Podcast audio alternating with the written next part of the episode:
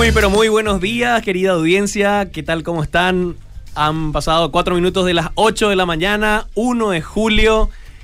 Estamos oficialmente a mitad del año. Si todavía no empezaste el gimnasio, hoy es el momento. Si todavía no ahorraste para ese viaje, hoy es el momento. Así que eh, tenés todas las posibilidades todavía, seis meses para este 2023.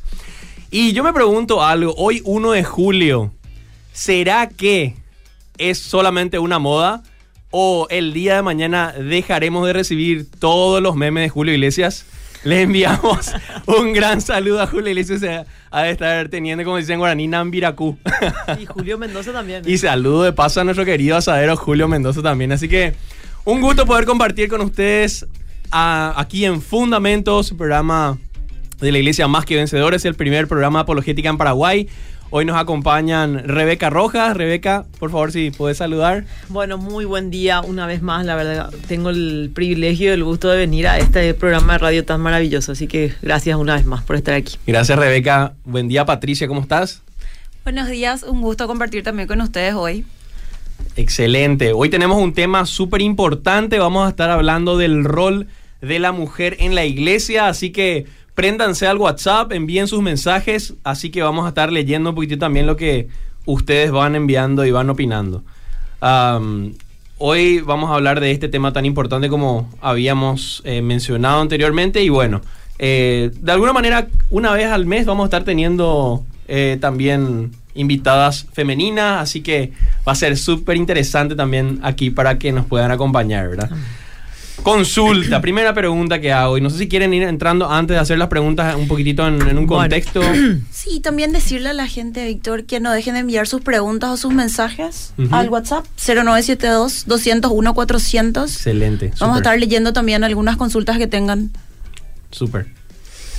Bueno, eh, este es un asunto bastante importante y hoy en día muy controversial, ¿verdad? Porque el rol de la mujer en la iglesia es nuestro tema hoy, ¿verdad?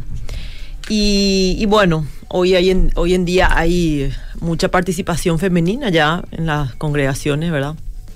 Tenemos la gracia de poder trabajar también, ¿verdad? De una manera eh, muy activa. Pero hay algunas cuestiones muy importantes que tenemos que, que hacer siempre, que es recordar el- los fundamentos que Dios nos da en, el, en ese rol que debemos cumplir, ¿verdad? Entonces, eh, escogimos este asunto, ¿verdad? Este tema, porque como es muy actual, queríamos también recordar eh, la importancia de tener una mente bíblica a la hora de trabajar en la iglesia como mujeres, ¿verdad? Entonces, por eso que escogimos este primer, este primer tema un poquito controversial también, ¿verdad? Así que, bueno, esa es un poquito la intro, ¿verdad? Espectacular. Yo creo que de alguna manera eh, todo el mundo femini- feminista ha entrado también a la iglesia, ¿verdad? Y esa competencia de alguna manera que, que, que- se da entre el varón y la mujer en el ámbito laboral, en el ámbito social, también ha entrado de, alguna manera en el ámbito de la iglesia y creo que es un tema muy importante que tenemos que cuidar, ¿verdad? Y quisiera ir a la primera pregunta. Um, uh, si es que realmente la mujer dentro de la iglesia está siendo discriminada cuando no se le permite hacer lo mismo que un hombre. Porque de alguna manera hay como roles diferentes, ¿verdad? Bueno, esa es la primera, digamos, premisa que, que hoy una mujer feminista eh, pondera, ¿verdad? Lo primero que hace es la, la discriminación. Hoy en día esa es una palabra muy común, ¿verdad? Todo es discriminación. Eh, la raza, eh, el lugar, el- la- la- hasta la comida, ¿verdad? Los animales, todo lo que ya sabemos, ¿verdad? Entonces, también obviamente eso se plantea, ¿verdad? Eh, en la iglesia. Y como dijo el doctor Archie Sproul, las ideas tienen consecuencias. O sea, un pensamiento, una idea que crece ahí, que, que está ahí y se despierta en nuestra conciencia, hace que podamos ver un poco en qué, cómo pensamos acerca de esa situación, ¿verdad? Y, y la discriminación en sí viene, o, o todo lo que es, está- me están discriminando, y en especial obviamente la mujer, viene obviamente de, de la idea de que, del feminismo, ¿verdad? De que la mujer tiene que ser también igual al hombre en, en todas las cosas, ¿verdad? Y eso, eso es lo que defiende y, y promueve el feminismo, el, el que sean iguales el varón y la mujer. Entonces, eh, cuando se lleva a un plano en la iglesia, con más razón. ¿Por qué? Porque lo que también denuncian las feministas es que eh, por culpa del cristianismo o por culpa de la iglesia, es que la mujer tiene, ¿verdad? Digamos, una socavación en, en, la, igle- en, el- en la sociedad, ¿verdad? Entonces, hoy en la actualidad pensamos eso y nos vamos un poquito más atrás y, y a veces la gente ni siquiera se va un poquito más atrás para saber de dónde vino esa idea. Entonces, como la moda es todo, es discriminación, entonces dice, a la pucha, cierto, ¿verdad? ¿Por qué? Asumo. Es más fácil ponerse en el papel de víctima, ¿verdad? Así Entonces, sin ver la historia. Y es importante que nosotros entendamos que la cosmovisión del mundo es totalmente contraria a nuestra cosmovisión. Sí. Entonces, para conocer cuál es la cosmovisión cristiana, nosotros tenemos un libro, nuestra autoridad primera, que es la palabra de Dios. Y podemos ver en Efesios 5, del 22 al 24. Me gustaría leer para fundamentar Sí. lo que estamos hablando. Dice, las esposas deben estar sujetas a sus esposos como el Señor, porque el esposo es la cabeza de la esposa, como Cristo es la cabeza de la iglesia, la cual es su cuerpo, y él también su Salvador. Pero así como la iglesia está sujeta a Cristo, también las esposas deben estar en todo sujetas a sus esposos. Este es el parámetro que nosotros como mujeres, nosotras como mujeres tenemos y los varones también como esposos, porque es un amor sacrificial del cual estamos hablando. Pero el orden está establecido en la palabra. Así Vos, mismo. vos hablaste, Patricia, de cosmovisión, o sea, de una forma de ver diferente, entonces. Como Así mismo. una cosmovisión diferente de cómo ve el mundo y cómo ve también, cómo lo ve Dios también, ¿verdad? ¿Cuáles son los lentes a través de los cuales estamos viendo, verdad? Sí. La vida. Y nosotros en este caso, como cristianos, nuestra, nuestra cosmovisión está fundamentada en la palabra de Dios. Así mismo, porque todos tenemos un concepto eh, de, de todas las cosas, ¿verdad? Una forma de pensar. Y en este caso, acerca de la mujer y el varón, ¿verdad? Del matrimonio, en este caso que el apóstol Pablo está escribiendo a los Éfesos, ¿verdad? Entonces, vemos que realmente el, el concepto de, de que es discriminada la mujer, en realidad viene justamente de la idea del feminismo de que en todo tiene que ser igual. Y la primera controversia que presenta la mujer es que en la sujeción, ¿verdad? Es como, ¿cómo yo me voy a sujetar al varón? ¿Verdad? Eh, eso es algo más o menos humillante, ¿verdad? Claro. ¿Por qué? Porque la idea de la sujeción que presenta el feminismo y hoy en día está, es de que la sujeción es algo malo, es algo subordinadamente malo. Es como si ¿verdad? fuera que está por debajo. Por de, debajo, ¿verdad? exactamente, ¿verdad? Eh, Como algo humillante, ¿verdad? Y, y vemos que realmente no es así, porque la palabra de Dios lo que está estableciendo es un orden. No está hablando de, de someter de una manera cruel, que es justamente una de las cosas que es súper entendible, que lo primero cuando nosotros escuchamos, ¿verdad? Porque obviamente somos seres caídos, ¿verdad? Y, y todos pensamos mal siempre, ¿verdad? Entonces lo que pasa es que cuando se le dice, bueno, vos tenés que sujetarse o vos tenés que someterte, la- lo primero que se le viene a la mente es de una tiranía, ¿verdad? Que vos te sometes a una persona que te hace mal, a una persona que, que te está haciendo daño, que, o, ¿verdad? que es violenta. Y en realidad cuando Dios habla de la sujeción, habla sencillamente de respetar los roles que cada uno tiene en cuanto a la autoridad, ¿verdad?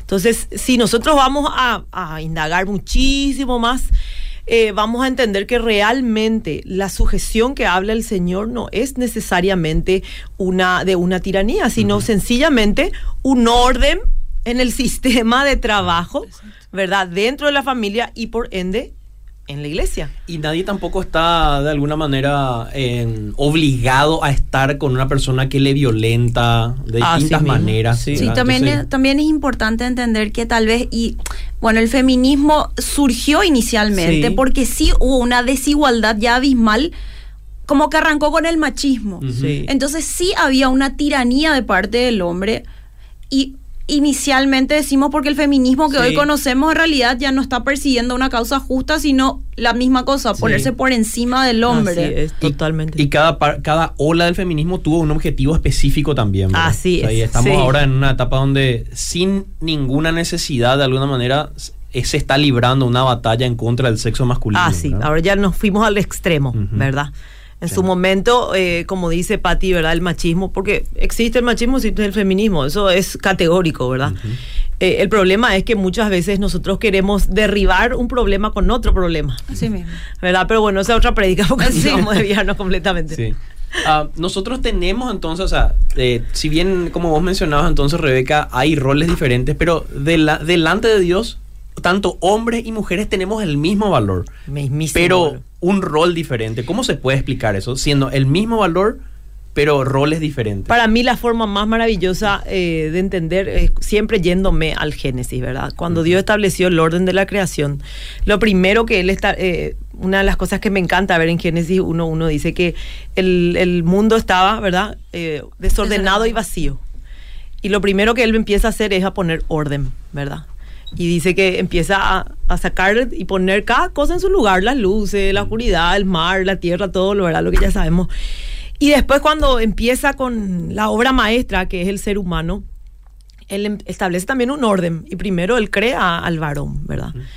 Y el hecho de que haya creado primero al varón, y yo veo, vamos de vuelta a la creación, eh, cuando hizo cada cosa, en ese momento él no estaba diciendo la luz, o mejor dicho, el, el, el, agua es superior a la tierra. Él no estaba diciendo eso, él estaba dividiendo y estaba formando cada cosa y estaba poniendo en su lugar para un propósito específico.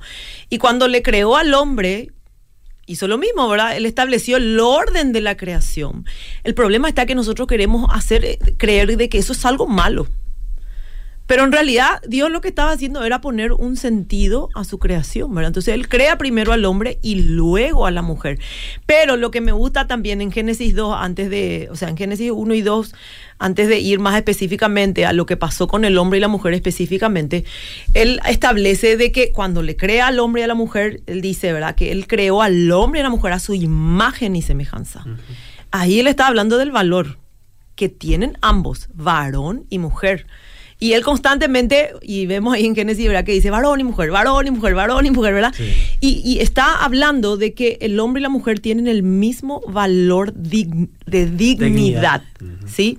Está, teniendo, está demostrando que la forma de habernos creado, esa imagen y semejanza, porque ambos tenemos la misma, así, el mismo valor, la misma dignidad, el mismo potencial no merecemos el mismo respeto. Así mismo, la el mismo realidad, respeto. claro, Dios es tan infinito que no pudo crear una sola persona para que refleje su imagen y ¿Verdad? semejanza, sino que usó dos. Entonces tenemos Sí. como dos perspectivas de la infinidad que tiene el Señor y todavía no llegamos, ¿verdad? A, a- a lo que es realmente la verdadera imagen de, de Cristo, de Dios en, en- Sí. en el hombre y la mujer. Pero la gloria de Dios se manifiesta en mayor manera cuando ambos se juntan. Así mismo. Y para mí, una de las formas que la mayoría de los teólogos comprenden es cómo el Señor estableció los roles, tiene la misma, el mismo valor y dignidad, así con la Trinidad, ¿verdad?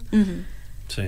Ellos tienen, cada uno de ellos tiene un rol. Y también actúan en conjunto como un Así mismo, y ninguno, ellos constantemente vemos desde el antiguo hasta el nuevo que ninguno dice, bueno, no, la verdad que el Padre es superior, no, no, la verdad que eh, Cristo es superior, no, no, la verdad que el Espíritu Santo es superior. Es cierto, existen grupos que le da importancia, más relevancia a cada uno, pero la palabra de Dios le da la misma relevancia, solo que tienen roles diferentes. Y para mí esa es la mejor forma de entender el pensamiento de nuestro Creador.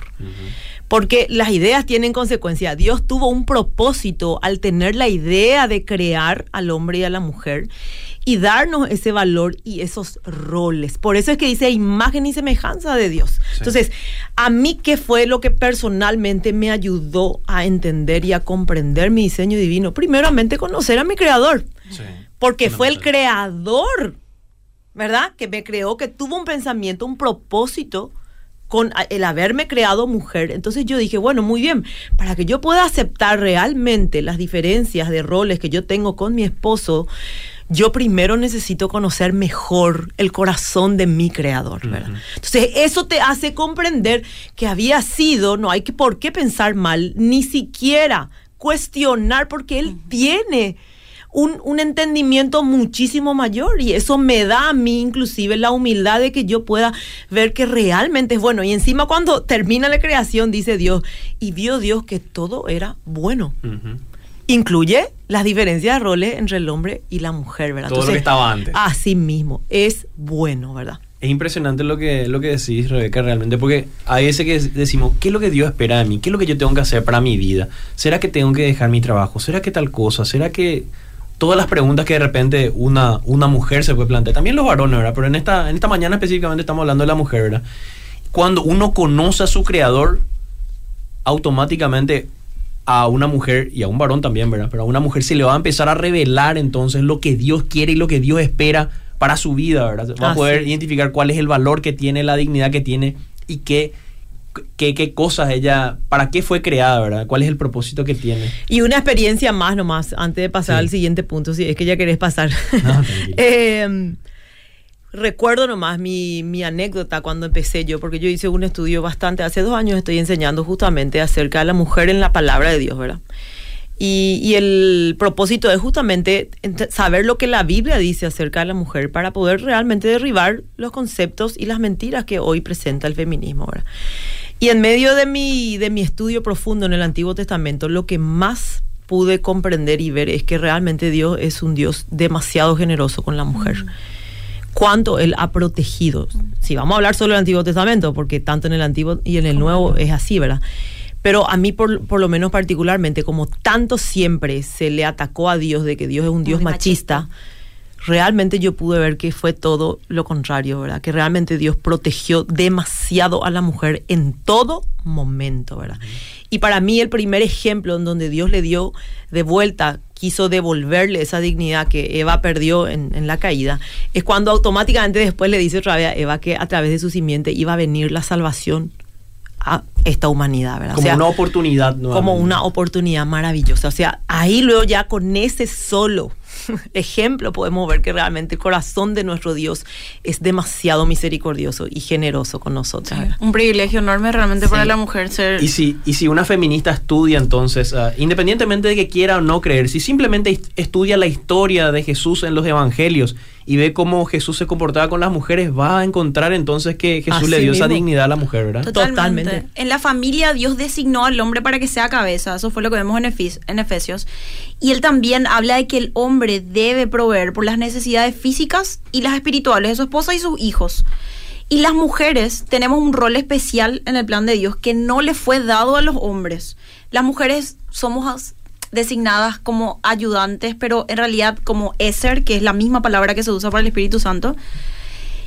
Y nosotras estamos preparadas para ayudar a nuestros esposos, enseñar a nuestros hijos, ser hacendosas en nuestra Sí. casa, que no es poca cosa. Tener hijos. Tener hijos, que que es tener un hijos privilegio, wow. es algo maravilloso. Poder engendrar. Por engendrar, que entre paréntesis, ¿verdad?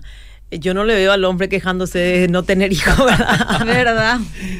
Sí qué, qué ironía, ¿verdad? Cuando se compara también con los dolores de parto, ¿verdad? Sí. O sea, Sí. Es mucho lo que una mujer pasa antes, durante y después, ¿verdad? Total. Totalmente. Sí. Sí. tenemos diferencias físicas obvias y también psicológicas. Sí. Dios creo que, que designó un plan tan perfecto para cada uno que si nosotros entendiéramos, como dice Rebeca, cuál es el diseño, conocemos al diseñador y al creador de la obra perfecta, es imposible no abrazar ese plan.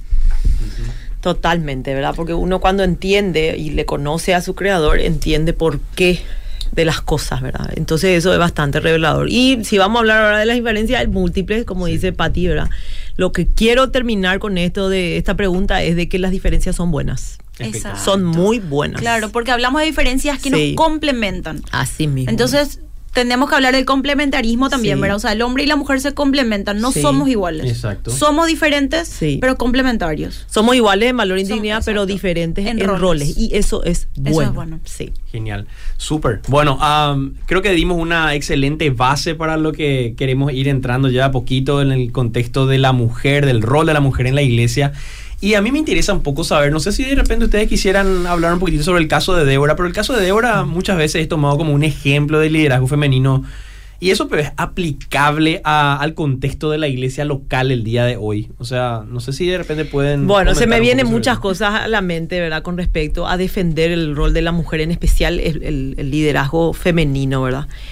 Eh, o mejor dicho, el pastorado, porque el liderazgo femenino existe en la iglesia, el problema es el pastorado, ¿verdad? Entonces, eh, antes de hablar específicamente de, de Débora, para que podamos despertar un poco nuestra conciencia, el, el pastorado implica una autoridad, ¿sí? Es así de simple. Y cuando Dios estableció los roles eh, del hombre y la mujer, vamos primero a Génesis, ¿verdad? Sí. Cuando Él establece, Él establece las diferencias de roles y tiene un propósito, ¿verdad?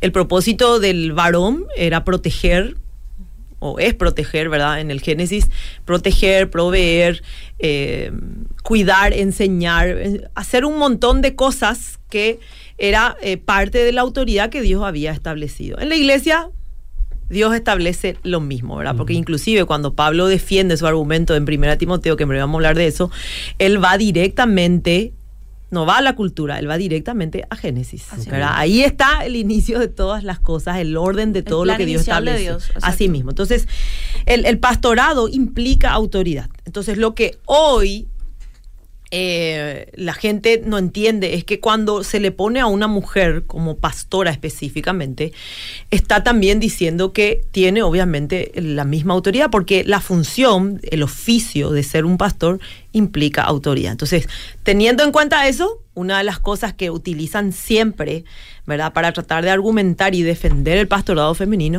es Débora, ¿sí? Y qué ironía, ¿verdad? Me río yo, ¿verdad? Porque es muy simpático. Hay veces que la gente utiliza eh, dice, eh, o sea, como que afirma o reconoce lo que ocurre en el Antiguo Testamento, pero en otras no reconoce y desacredita lo que dice en el Antiguo Testamento. Entre paréntesis, para reírnos un poquito de cómo a veces a nuestra Queremos acomodar, ¿verdad? Así mismo, O sea, queremos buscamos un versículo, un capítulo que respalde lo que yo pienso, ¿verdad? Cuando que realmente el pasaje bíblico debería de llevarme a mí a, a pensar bíblicamente. Así mismo. Y para eso nosotros tenemos que interpretar, en primer lugar, el libro de jueces, porque la historia de Débora está en el libro de jueces. Bueno, el libro de jueces es un, un libro histórico. Nos está narrando una historia, un libro narrativo, ¿verdad? Sí. Que nos está contando lo que pasó. No nos está diciendo lo que tenemos que hacer. O que esté bien o que esté mal cada Ah, partecita. o sea, mismo. deberíamos nosotros tener con la sabiduría de Dios poder quitar nuestras propias conclusiones según todo el consejo de la palabra. entonces. Así mismo. Entonces, cuando uno lee la historia de Débora, obvio que puede decir, ¡Ah! una mujer jueza. Bueno, ahora analicemos lo que pasó con el libro de, de jueces. En primer lugar, entonces nos está contando una historia, no nos está diciendo lo que tenemos que hacer. En segundo lugar, en ese tiempo, una de las cosas que a mí más me impactó del libro de jueces es justamente que jueces dice eh, que cada uno hacía lo que bien le parecía. Jueces, según los teólogos, digamos, fue uno de los momentos más de la historia más negra, digamos, de así, más oscura, más terrible de lo que pasó en el Antiguo Testamento, ¿verdad? Eh, con el pueblo judío, ¿verdad? Y, y justamente cuando dice luego, cada uno hacía lo que le parecía mejor, implica que evidentemente no había una norma No había un absoluta, no había un orden, No había un orden. ¿verdad? Había muchísima ignorancia, porque eso fue lo que demostró cada uno de los jueces, ¿verdad? Y vemos ahí ese juez que en ignorancia creyó, porque él tenía una idea de la religión judía, una idea de quién era Dios, que hasta inclusive le llegó a sacrificar a su hija, creyendo de que Dios le, le Le estaba debería pidiendo, pedir, pero Dios nunca le pidió. Exacto. Él solito hizo. Bueno, entonces ese es otro de los ejemplos que vemos en jueces, que realmente la gente era bastante ignorante de la ley de Dios. Y si nosotros nos vamos inclusive antes de los jueces, vemos que Dios ya había establecido el orden del liderazgo femenino y masculino en, en el pueblo judío, porque ustedes recuerdan que el pueblo judío, su estado era su religión, ¿verdad? En el sentido de que Un ellos... gobierno teocrático. un gobierno teocrático. Entonces, había demasiada ignorancia en ese momento. Y cuando Débora asume, una de las cosas que me, me parece maravillosa, es que lo que la función del juez, el juez no era un sacerdote, el juez no era, no, no, no cumplía una función espiri- espiritual específicamente. Debía dar un consejo de juzgar los problemas civiles, por así decir. Esa era la función del juez. No tenía una función sacerdotal, no tenía un oficio espiritual, ¿sí? Vamos partiendo de vuelta de eso. ¿verdad? Cuando Débora asume, obviamente se notaba que había una, digamos por así decir, un declive. No, no puedo decir que era permanente porque varios años siempre cambiaban ¿verdad? los jueces y normalmente Durante duraban 40 30, años, 40 30, sí. años, ¿verdad? A veces menos, a veces un poquito más, pero lo máximo era 40 años, ¿verdad? Entonces, evidentemente, cada vez estaba peor la sociedad porque cada uno hacía lo que bien le parecía. Y cuando ella asume, en primer lugar, entonces entendemos que ella no estaba cumpliendo una autoridad espiritual. Segundo lugar, lo que me parece glorioso y que es lo que yo aprendí de Débora es que ella estaba instando, enseñando y ayudando en su rol de ayuda idónea a que se levante Barak. Mm, buen punto. Barak en ese momento estaba dubitativo y Sí. vemos que ella entendía Su rol. Le impulsó. a sí mismo, que no es que ella dijo, bueno, a eh, mí me habló Dios. a y mí yo me habló. Dios y yo me quedo. ¿verdad? Porque después de ella no es que ella dijo, bueno, a ver, una mujer, a ver quién se va, mi hija, mi hija será y como si fuese que era un, digamos, un gobierno ya libre para que la mujer esté. No, ella entendió que debía darle en ese momento a un varón, ¿verdad? Entonces, usar el ejemplo de, de Débora es completamente sacado de contexto. Porque vuelvo a decir, Débora no cumplía una función espiritual y encima Débora otra vez lo que hizo fue haber levantado a un varón para que esté realmente en su lugar como un juez. Excelente, importantísima entonces la, la, la, la, eh, el pasar tiempo, el dedicar tiempo al estudio de la Así palabra.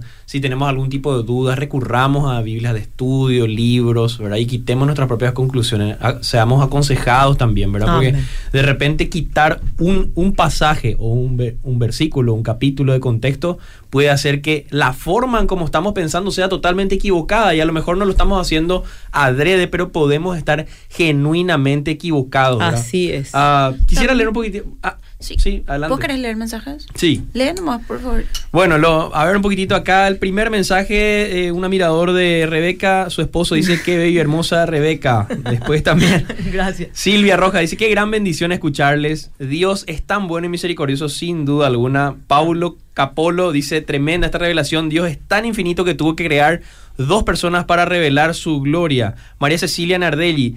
Ah, si seguimos a Jesús, vemos una vida de servicio y amor hasta dar la vida. Ese es el modelo de cabeza bíblico que, que espera la palabra. Amén. Ah, dice Temazo, saludos, que Dios les bendiga. Y también aquí nos escribe eh, Heine, no sé si escribe Heine o Jane, Anzuategui. Ah, buen día, prendido. Ah, sí, varones, sorry. Ah, prendido al programa Aprendiendo de usted, con usted. A menos que a él, él haya puesto, eh, ¿cómo se dice? Prendi- prendido o prendida, ¿verdad? Bueno, ya.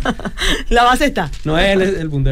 Buen día, bendiciones. Dice una pregunta. Si mi esposo es nuevo en el camino del Señor y en mi caso soy yo la que entiende más y lee más y busca al Señor, ¿Dios me da el permiso de enseñar o hablarle de Dios? Interesante pregunta. sí. No sé si Qué buena pregunta. Y Buenísima, Ahí está. sí. Está Una- relacionado puede ser un una Débora, lo- claro. Puede ser Claro, una Débora en sí. su casa. Sí, Débora no escribe, no mentira.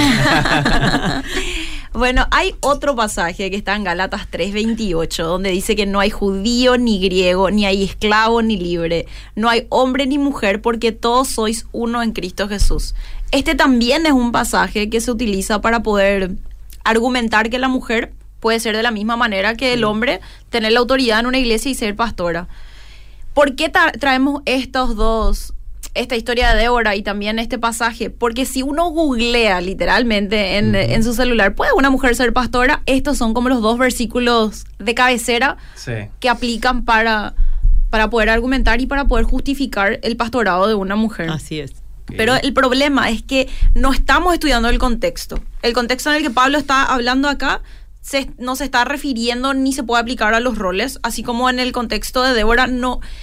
Hay muchos pasajes que son como la antítesis de lo que deberíamos hacer, ¿verdad? En la historia el Señor justamente permite que nosotros veamos las debilidades y las fortalezas de los personajes bíblicos para que nos identifiquemos. Porque la humanidad está caída, siempre estuvo caída.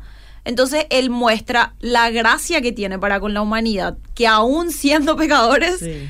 Él igual viene en rescate por nosotros. Entonces, Así. por eso es importante que veamos el contexto. Y como vos mencionaste, ya todos tenemos, hoy 2023 nadie puede decir que no tiene Acceso y sí. recursos, o sea, ya no tenemos excusa. Si tenemos alguna pregunta, tenemos varias fuentes y so- podemos ir sopesando las diferentes fuentes que tengamos y el Espíritu Santo que mora en nosotros, el que nos va a convencer. Y tenemos que ser intérpretes fieles de su palabra. Amén. Así es. Y eso es algo importante, ¿verdad? Porque como dice Pati, es súper común estos versículos, ¿verdad? En especial de Galata, el primero, normalmente el que el, el primero se usa ese y después ya se van a Débora y hasta inclusive le nombran A Rebeca como pastora. a Rebeca ¿A como Rebeca? pastora, ¿verdad? Es verdad, es que entre paréntesis, una vez más, Génesis estaba relatando la historia, ¿verdad? Un libro narrativo y lo otra cosa, o sea, es en esa porción y habla de que ella era pastora de ovejas. De ovejas. De Ah, verdad. Buen punto. De verdad. Ovejas de verdad. Animales. Animales, sí. Entre paréntesis, ¿verdad? Entonces, es súper eh, común escuchar eso, ¿verdad? Cuando se dice, no, y ahí dice que son iguales. Y claro, en Génesis ya te dice que son iguales en Sí. dignidad. para la salvación para todos, ¿verdad? Es más, vemos en el Antiguo Testamento cuando Dios establece, ¿verdad? El orden de también de la oración, de cómo debía cada uno cumplir una función especial, específica en Deuteronomio, en Levítico. Él, por ejemplo, establece eh, que la mujer tenía el mismo acceso que el varón para adorar. Inclusive habían mujeres profetizas en donde ellas tenían una función de cantar, ¿verdad? De, de repetir las, la palabra de Dios, ¿verdad? Entonces vemos que en ningún momento Dios hizo esa diferencia del valor y de la dignidad. Nosotros tenemos el mismo acceso. Cuando se rompe el velo, cuando Cristo viene, Él estableció que varón y mujer tenían el mismo valor para poder salvarse. O sea, no es que la mujer se salvaba porque se casaba y porque tenía un marido santo, no. La salvación era individual. En ese momento Pablo está diciendo eso, que en realidad, porque ahí pues querían hacer diferencia, que los judíos eran superiores. No, que los griegos eran superiores. No, que, y así, ¿verdad? Y vamos interminable, era la, la, la Comparación Y entre también- las comparaciones. Claro, ¿verdad? porque también había esclavitud en esa época. Sí. Y no es que vinieron a abolir la esclavitud, sino a Sí. explicar que delante de Dios no había diferencia. Así mismo. Entonces ahí es donde Pablo dice que el varón y la mujer, y miren cómo realmente Pablo, que entre paréntesis más es uno de los tantas, tantas porciones que podemos también entender el corazón del escritor, ¿verdad? En este caso de Pablo, el apóstol Pablo, porque a él pues también se le acusa de machista. Sin embargo, por ejemplo, vemos que él, un gran porcentaje, algunos teólogos dicen lo ya que hasta un 60% de mujeres trabajaba con él. Y una de las cosas que también a mí me encantó haber eh, conocido justamente eh, el corazón de Pablo es ver que en las cartas que él escribe, él siempre nombra, en la mayoría de ellas nombra a mujeres. mujeres. Y lo, lo más notable, lo que más me gusta, Romanos, que es una carta maravillosa, gigante, en donde explica verdades tan, pero tan cruciales y Tal vez fundamentales. más doctrinal el Nuevo. Así mismo, eso es lo que muchos dicen, ¿verdad? Que algunos dicen que si vos le sacas todo, le dejas ese, con ese ya puede tener todo, ¿verdad? Bueno, y justamente en ese libro donde él más habla de teología, que supuestamente se le discrimina a la mujer, él es en donde más nombra a mujeres. Ujú. Interesante. Es interesante. notable el corazón de nuestro apóstol, ¿verdad? Sí. Que realmente él lo único que hizo en ese tiempo era defender y cómo él agradecía y enseñaba y hablaba, tenía sus colaboradoras, ¿verdad? Y en el orden siempre, antes de, de decirle, nombrar a un varón, si vemos en Romano mismo, empieza con las mujeres. Entonces, ahí nomás nosotros podemos ver ya con Gálatas que uno que, en primer lugar, ese dicen que él, la ironía, ¿verdad? Porque ahí están diciendo que sí, que sí, la mujer puede, puede ser pastora, porque ahí él está diciendo eso. Pero en Timoteo ya directamente él habla de otra cosa, De ¿verdad? manera Que- muy específica. Exactamente. Y ahí otra vez se le vuelve a poner, ¿verdad? Sí. Como machista y así, ¿verdad? Acá, por ejemplo, una oyente consulta. Mi consulta es, por ejemplo, si una iglesia está dirigida hoy día por una pastora, ¿eso quiere decir que no es una iglesia de sana doctrina? Yo creo que podemos responder un poco de eso. Sí, sí, ¿Te sí. Sí, yo, sí, vos querés. Ok, No, bueno, favor. perfecto. Ustedes son las... eh, Bueno, eh, el punto es el siguiente, una cosa que antes de hablar, porque este es una- un, tema, un asunto muy difícil, ¿verdad? Yo no quisiera eh, causar esa, esa incomodidad a nadie, pero la verdad que estos asuntos controversiales siempre van a causar incomodidad, ¿verdad? Y yo lo que quiero es despertar la conciencia que tenemos cada cristiano, pues nosotros necesitamos renovar nuestro entendimiento constantemente, ¿verdad? Pero al venir a hablar de este asunto y estar aquí eh, hablando ¿verdad? de esto, porque muchas personas, por la gracia de Dios, escuchan, nuestra motivación no es venir con una espada y cortar la cabeza de todas esas mujeres que están en un rol que no les corresponde. Lo que nosotros queremos es ayudar a todas las mujeres cristianas, ¿verdad? Sí. Y, y lastimosamente hoy en día es muy fácil ser engañada, ¿verdad? Por las ideas eh, del mundo, porque es, es- este tal vez sea otra predica, ¿verdad? Pero entró, el feminismo entró a la iglesia. Y hoy el liderazgo preponderante de autoridad de una mujer se debe, es una causa, primeramente la caída. Porque en realidad el feminismo entró, empezó en el Génesis. Eso es algo que nosotros tenemos que entender. Esto no es una moda nomás porque ahora, ahora tiene nombre. Feminismo se llama. Pero en realidad ya la- esa guerra, esa lucha de sexos empezó en el Génesis con la caída. Y, y el machismo empezó en el Génesis con la caída, ¿verdad? En- entonces, el, el asunto está nomás que hoy la palabra feminismo, feminismo tiene una connotación aparentemente positiva. El machismo siempre tuvo una connotación Negativa. Pero en realidad, si nosotros vamos a ser más profundo y vamos a, a- a verificar lo que la Biblia dice acerca del rol de cada uno, tanto el machismo como el feminismo no está bien delante de Dios. Y Dios aborrece ambas cosas. Esa, eso es categórico, ¿verdad? Entonces el, problema, como dije hace rato, es querer solucionar un problema con otro problema. Porque la solución, y en especial a la casa de Dios, es establecer el orden divino que el Señor nos mandó. Porque ahí realmente hay libertad. Ahí realmente hay esa plenitud. Porque Pablo cuando nos dice que renovemos nuestro entendimiento, lo hace, ¿sabe para qué nos dice? Y nos dice ahí, para que entendamos cuál es la voluntad de Dios, ¿verdad? Cuál es buena, agradable y perfecta. Así es, Totalmente. ¿verdad? Entonces, que, que hoy nosotras podamos entender esto y, y- e ir más profundo y no solamente decir, bueno, pero dejen de echarle la culpa a todo el feminismo. No, le echamos la culpa al pecado. Claro. Porque es el pecado el que vino a desordenar todo el orden divino del Señor. Entonces, lo que hoy tenemos como hijos de Dios, nacidos de nuevo, Dios nos regala un corazón nuevo. Ese corazón nuevo tiene nuevos deseos, contrarios a nuestra naturaleza pecaminosa. Entonces, ahí está la lucha. ¿Y cómo nosotros luchamos? Aquí, en la mente, renovando nuestro entendimiento para que entendamos de vuelta cuál es la voluntad de Dios y podamos ir estableciendo de una manera secuencial, progresiva y perseverante para establecer de nuevo ese orden divino, ¿verdad? Y es muy difícil porque nuestra naturaleza, mujeres, ¿verdad? Es irnos en contra del diseño de Dios, así como la del hombre. Así mismo. Y es importante mencionar el feminismo, ¿por qué? Porque si uno va a la historia, ¿hace cuántos años que hay pastoras? Por eso es que es importante leer la historia. O sea, esto, estos, este tipo de movimientos de, de pastorado femenino se dio hace como 40 o 50 años. O sea, no estamos hablando de que hace 100 años ya que hay pastoras. Eso es importante. Por eso es que sí hay que 30 marcar años, como sí. el hito Conocer del historia. feminismo. Así mismo. Sí, Sí. por- no, no es que estamos lanzando nomás. No, en realidad el feminismo entró a la iglesia Sí. y por eso es que la mujer empezó como, entre comillas, a cuestionarse. ¿Y por qué solo el varón? ¿Y por qué no yo si delante de Dios somos iguales? Así mismo. Y eso que dice Pati es muy importante. Esto recién está hace 30 años. Entonces, ¿cuál entonces es el enfoque del ministerio de la mujer? O sea, ¿qué entonces una mujer puede hacer dentro de una congregación, Rebeca Patricia? Vamos a Tantas arrancar, cosas sí, puede hacer. pero vamos a arrancar con un versículo Súper. específico Pon- pongamos también. de base un versículo, Vamos a poner, entonces. sí, de vuelta. Cimentamos en la palabra. Dice en Tito 2, del 3 al 5. Igualmente, las ancianas deben portarse con reverencia y no ser chismosas ni emborracharse. Deben dar buen ejemplo y enseñar a las jóvenes a amar a sus esposos y a sus hijos, a ser juiciosas, puras, cuidadosas del hogar, bondadosas y sujetas a sus esposos, para que nadie pueda hablar mal del mensaje de Dios. Bueno, una de las cosas justamente, antes de irnos más específicamente a hablar de esas cuestiones, es eh, ir un poco, eh, derribar esos argumentos, esas mentiras o esas actitudes que tiene el corazón de la mujer en especial, cuando eh, no se le dice que no puede ser pastor. Es como que te parece que siente que le pone un palito en la rueda Ah, y se, sí, se va a caer más o menos, se va a tartalar. O sea, ¿Qué voy a hacer ahora? Así, exactamente, es como si fuese que ya no existe nada más que pueda hacer en la iglesia. El pastor no va a trabajar en la iglesia. Así había sido. mismo. Y vamos un poco de vuelta a, a- a entender lo que es el pastor, ¿verdad? El pastorado es una cuestión de autoridad. El hecho de que haya establecido el orden de autoridad automáticamente no le hace menos capaz a la mujer. Entre paréntesis nomás, pues esto eh, podemos irnos abundantemente.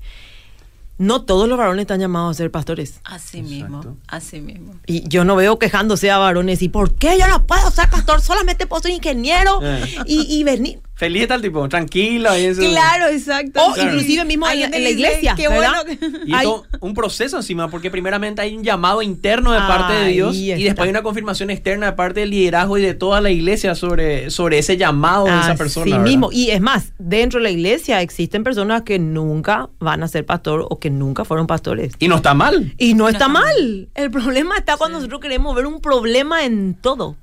Entonces, cuando nos dicen a nosotros las mujeres, ¿verdad? No puede ser pastora.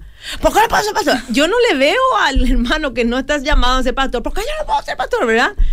Y una vez más, entendemos mal el concepto de pastor. Porque el pastor no es una celebridad. Así mismo. No es el jefe de una empresa en donde tiene más, más ¿cómo No. se dice? Más Más ganancia. poder o más así. ¿Verdad? O más poder tiene un liderazgo de ordenar y guiar lo que la Biblia dice. No es, bueno, yo ahora como pastor establezco nuevas ideas eh, y a- además de lo que la Biblia dice, el canon bíblico, esto es que existe, entre paréntesis, así se desviaron muchas, muchas religiones, ¿verdad? Muchas sectas.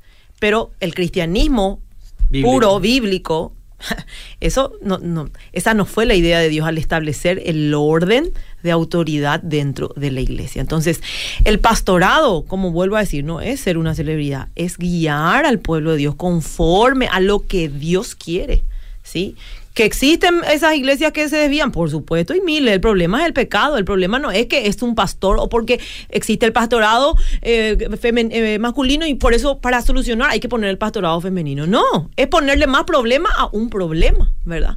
Porque acá el problema es el pecado una vez más. Lo siguiente, eh, la, la cuestión de que la mujer no pueda ser una pastora.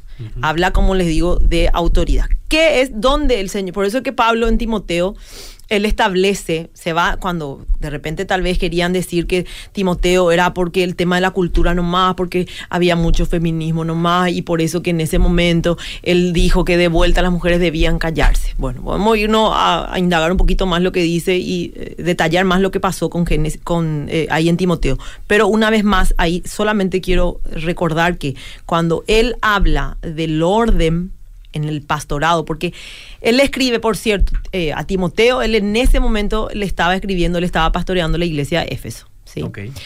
Y cuando él le escribe a Timoteo, él específicamente está hablando de la adoración pública, ¿verdad? Y cómo, ¿verdad? Cómo él tenía que ordenar la iglesia, la casa de Dios, ¿verdad? Bueno, entonces cuando él establece y le dice, bueno, la mujer va a en- aprender en silencio, no puede tener autoridad, ¿verdad? Entonces que él, cuando él empieza a explicar el motivo de su orden, se fue al Génesis una vez más, ¿verdad? Y él eh, empieza a argumentar el orden de la creación, simple. Él no dijo, esto es bueno, eh, eh, vos por eso esto es malo o esto es bueno. Él volvió a recordar que Dios había establecido esa forma y que volvamos siempre al principio. Totalmente. Que por cierto, algunos argumentan que cuando eh, las diferencias de roles en realidad se debe a la caída. Pero Dios estableció eso antes, de, la, caída. Sí. ¿Cierto? El orden lo estableció antes de la caída. Entre paréntesis también el trabajo, porque algunos quieren decir que el Ah, trabajo es que- consecuencia del pecado. Una. No, no, al contrario. Pero en realidad Dios estableció también el trabajo antes de la caída, gente. Así que volvamos al diseño original. Importante Entonces, que sí, también marquemos, Rebe, que Sí. esta, esta persona que preguntó, ¿y si estoy en una iglesia donde pastorea una mujer? Sí. Creo que responderíamos lo mismo, así como mencionaste, si estás en la iglesia donde un pastor dice que tuvo una revelación extra bíblica.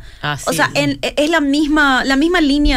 Sí. Lo que nosotros tenemos que hacer es buscar una iglesia donde la palabra de Dios sea predicada y practicada, ¿verdad? Sí. no, y que nos que vamos a ir viendo a medida que nosotros mismos escudriñamos las escrituras vamos a ir viendo y sopesando o sea tenemos que leer como Sí. a los veranos fue que le dijo que, que cotejen lo que Ah, estaban sí. predicando Que con entre la paréntesis, palabra. entre los veranos había mujeres.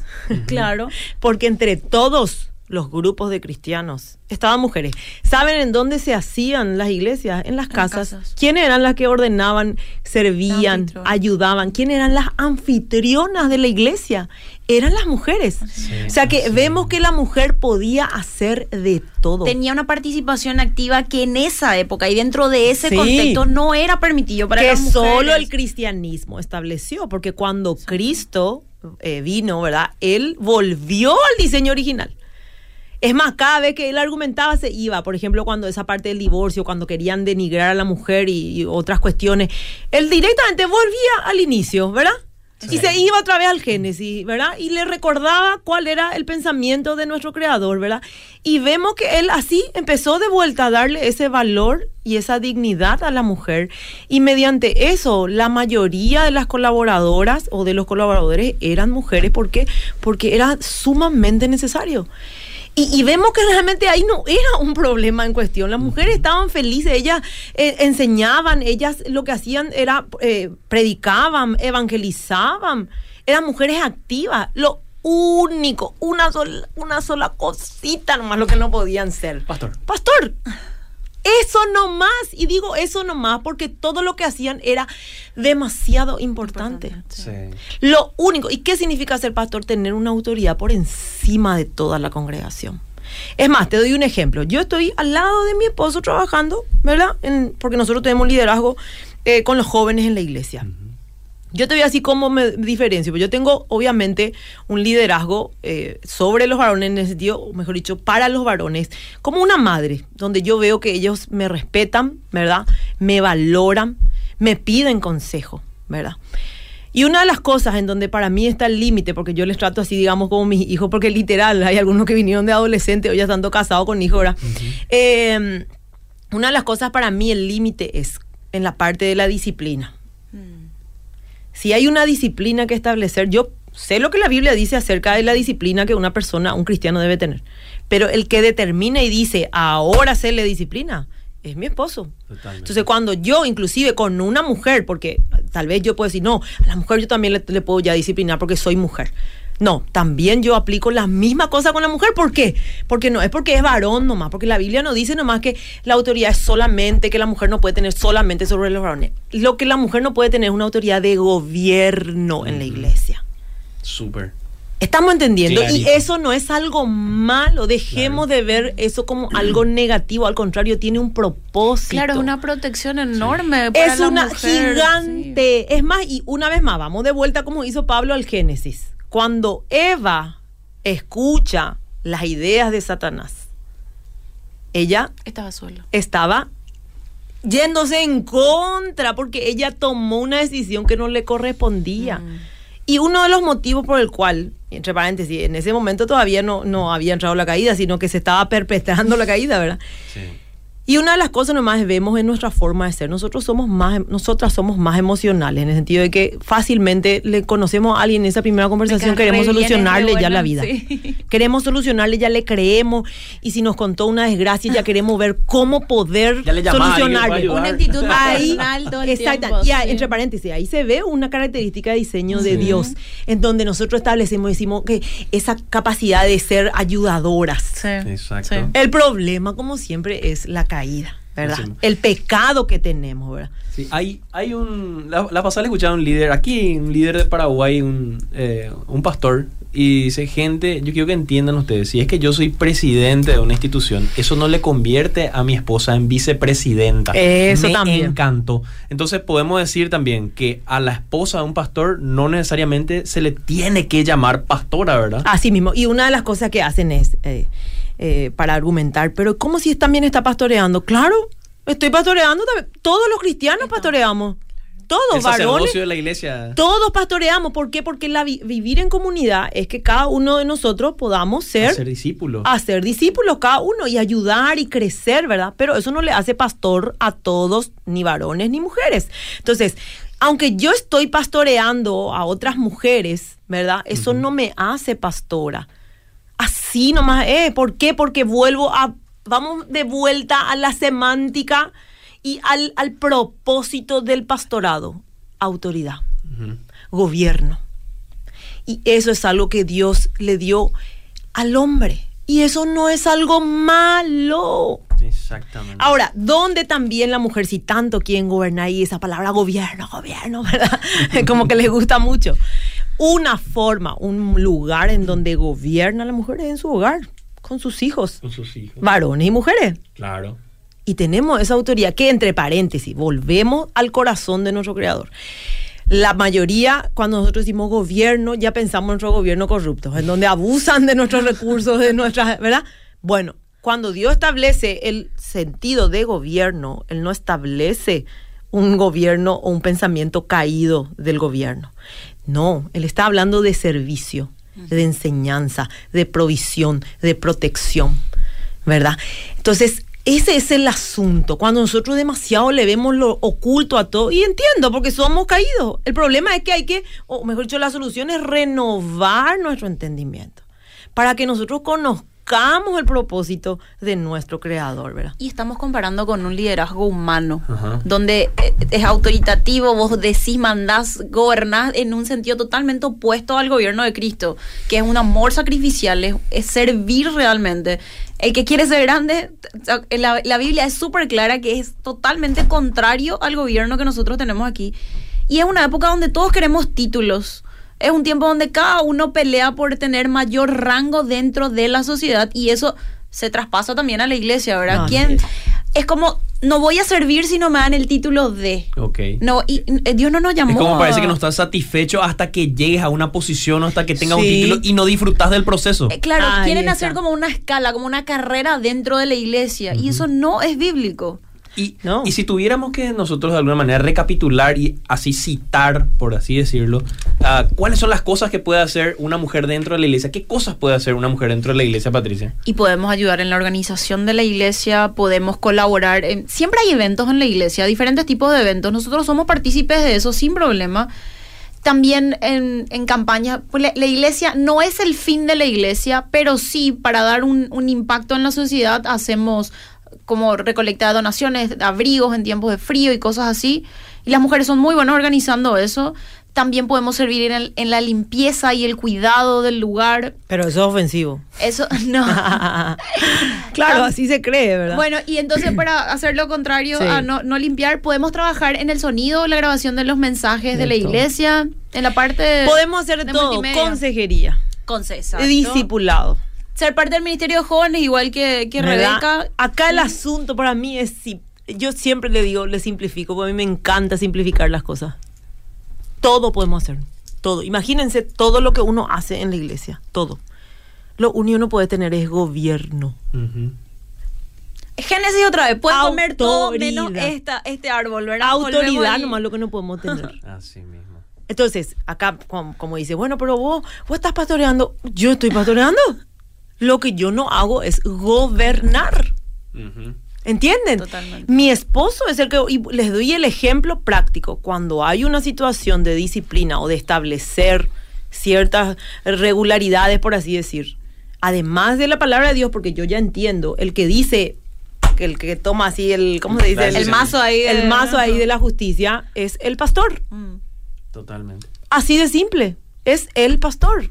Entonces, Sí. ese nomás es, mujeres, vean todo lo que se puede hacer, pero todo, todo, todo, todo, todo, excepto gobernar la iglesia. Excepto el árbol. Sí. Y El- eso no es algo malo, para mí es algo libre. Imagínense, voy a dar un ejemplo, ahora le voy a dar.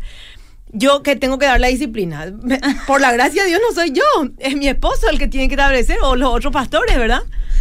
No tengo que ser yo, ¿verdad? Si, te equivo- si se equivoca, no sos vos la que se equivoca. Así mismo, por eso es que es una responsabilidad. Dejemos de ver eso como algo superior o como que algo que ya no hay lo más otra cosa que no pueda hacer. Es más, yo que tengo, estoy casada con un pastor, la verdad que es muy difícil ser un pastor. No, Es no, no, no es, porque en realidad se espera del pastor de que sea omnisciente, omnipresente, omnipotente. expectativa es muy alta. ¿Verdad? Sí. Que sea perfecto en este caso. No, es, es muy difícil. Yo, y también como esposa de pastor, es muy difícil, ¿verdad? Me imagino, sí. Entonces, eh, no- dejemos de ver como el pastorado como algo que es, es lo único que vamos a hacer en la iglesia, o es lo más increíble, o es lo más, eh, ¿cómo se dice? Lo más sagrado, Honroso, o lo Claro. más honroso. Sí es honroso y no, no podemos decir que no, ¿verdad? O sea, no estamos desmeritando Claro. el pastorado, pero no estamos superponiendo a todas las demás actividades de la iglesia, porque somos un cuerpo, o sea, así como no puede decir el dedito es más importante que la mano ni la- el pie, o sea, todos hacemos parte de un cuerpo Sí. y respetemos la cabeza y el Señor estableció que la cabeza de la iglesia es un hombre, un pastor. Así mismo. Y Ah, eso es algo bueno. y Sí. eso es algo bueno. Pablo y Cintia Monzón nos envían un saludo. Dice, excelente el tema de hoy, queridos amigos. Qué bendición poder dar los fundamentos Gloria bíblicos en este tiempo donde existe tanta confusión sobre este tema que están desarrollando. Saludos, Víctor, Patti y a la querida Rebeca. Gracias, gracias igualmente. Ah, también a Raquel Gil dice qué tremendo tema, oyendo a estas mujeres preciosas y tan sabias. Gracias por esta enseñanza poderosa para nosotros, para nosotras, las mujeres de la iglesia. Gloria a Dios, cariños y bendiciones para Patricia y para Rebeca Gloria de Raquel. Gil.